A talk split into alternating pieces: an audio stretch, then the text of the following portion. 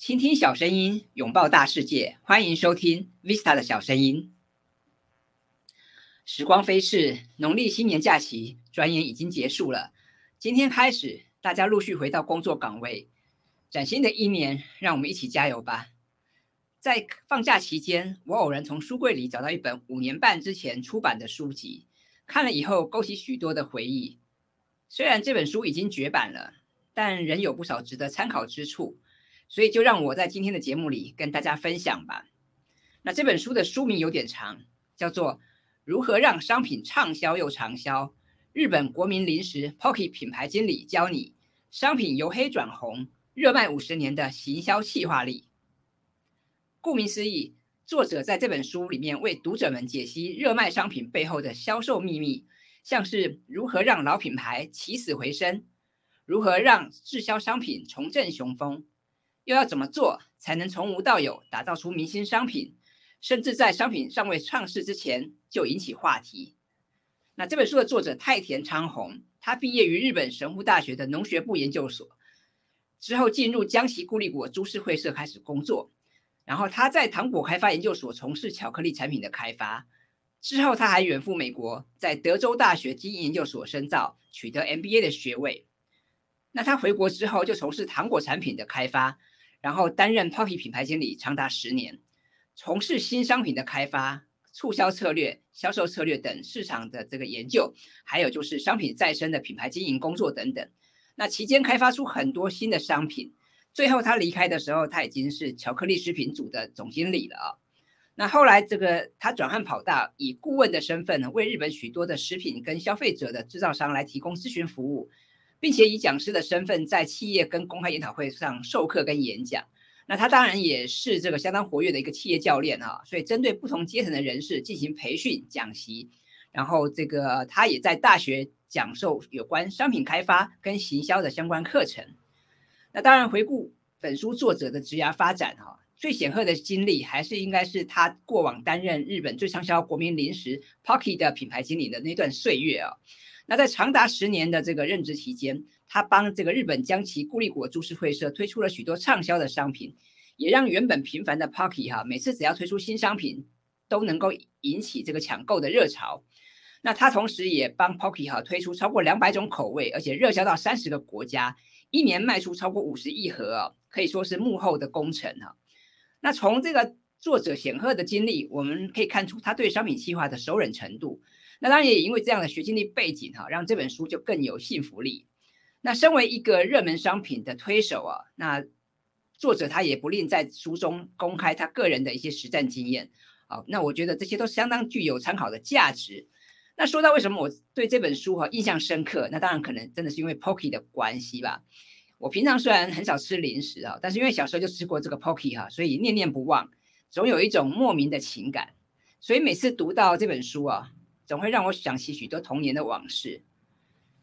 那作者提到说，想要打造这个爆红的商品哈，并非一触可及，所以每个地方都要去精心的规划，而且要按部就班的执行。那他在书里面，他也很大方的公开自己打造长销商品的六个步骤。是哪六个步骤呢？哈，我来跟大家分享一下。第一个步骤是市场调查。那当然，很多人都会做市场调查，但是作者提到说，我们除了要抓出年龄层，还要知道这个受众他的喜好，还要了解市场的这个变化啊。那第二个步骤是创意发想，也就是说，要开发一个商品，要怎么样去借借助这个热热销商品的一些流行的因子哈，要怎么样去了解市场的脉动，这也非常重要。再来第三个步骤是概念原理哈，要怎么样用一句话来说出商品打动人心之处。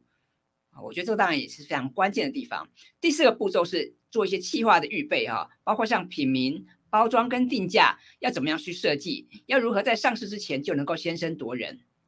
那第五个步骤是销售资源啊，那当然这个商品开发出来之后，你铺到通路之后，还去思考我们的通路要要多宽多广哈，要怎么样宣传才有效。还有第六点就是商品如果想要长销的话，在上市之后，我们还要做哪些事情才能够让商品能够持续的长销？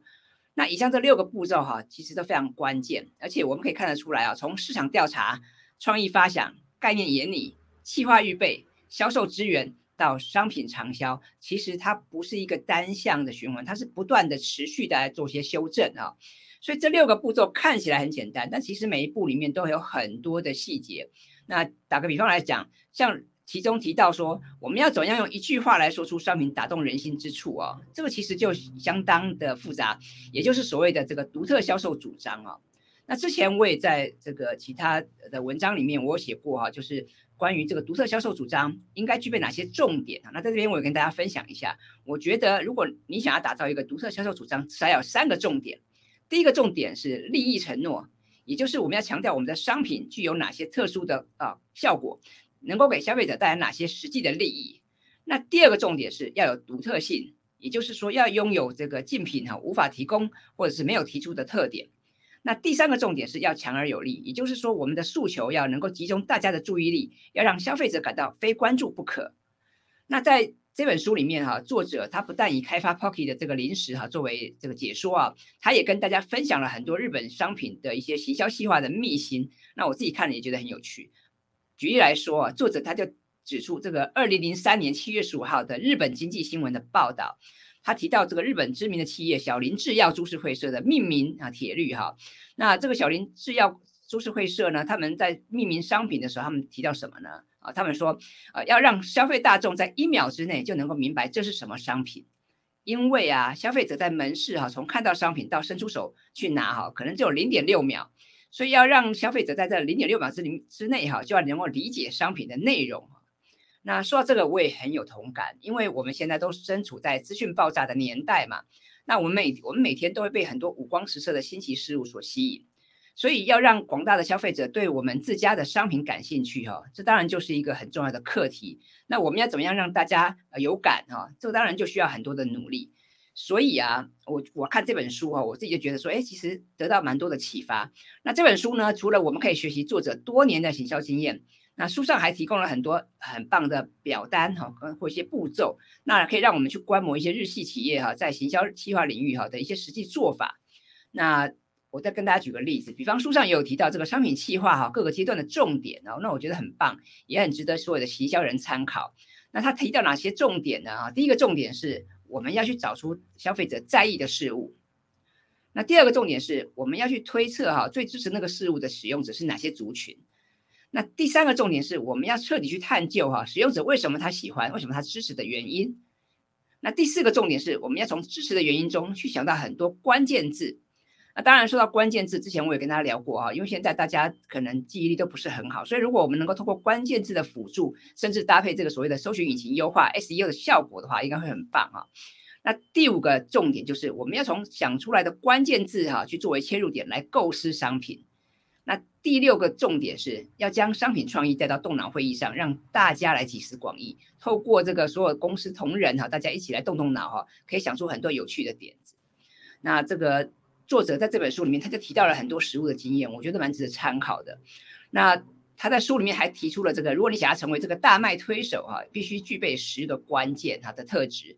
那至于是哪十个特质哦，我在这边就先卖个关子哈。那有兴趣的朋友，你可以去图书馆或者去二手书店找找这本《如何让商品畅销又长销》，日本国民零食 Pocky 品牌经理教你商品由黑转红，热卖五十年的行销企划力。哦，我觉得这本书虽然已经呃推出五六年了，然后现在在台湾可能已经绝版了，但是我觉得对行销人来讲还是蛮值得参考的哦。那因为毕竟有些道理、有些原理，它是不会因为时间的消退和而而有所改变，所以我觉得还是值得参考的。那所以在今天呢，我就很简单的为大家介绍了这本书哈，就是。让让大家理解如何让商品畅销又长销。那我想里面提到了很多重点，比方说像呃作者提到市场调查的重要啦，到创意发想啦、概念演拟啊、计划预备、销售资源到如何让商品长销啊，这有一系列的流程都需要去去思考。还有就是我们刚刚也谈到了这个，我们要为商品去打造它的独特销售主张啊，这个也是非常关键。我们要想想看，我们要对消费者有哪些的利益承诺，还有我们的商品是否具有一些独特性，还有我们的诉求是不是？强而有力，能够让消费者记得呢？我想这些都是非常重要的。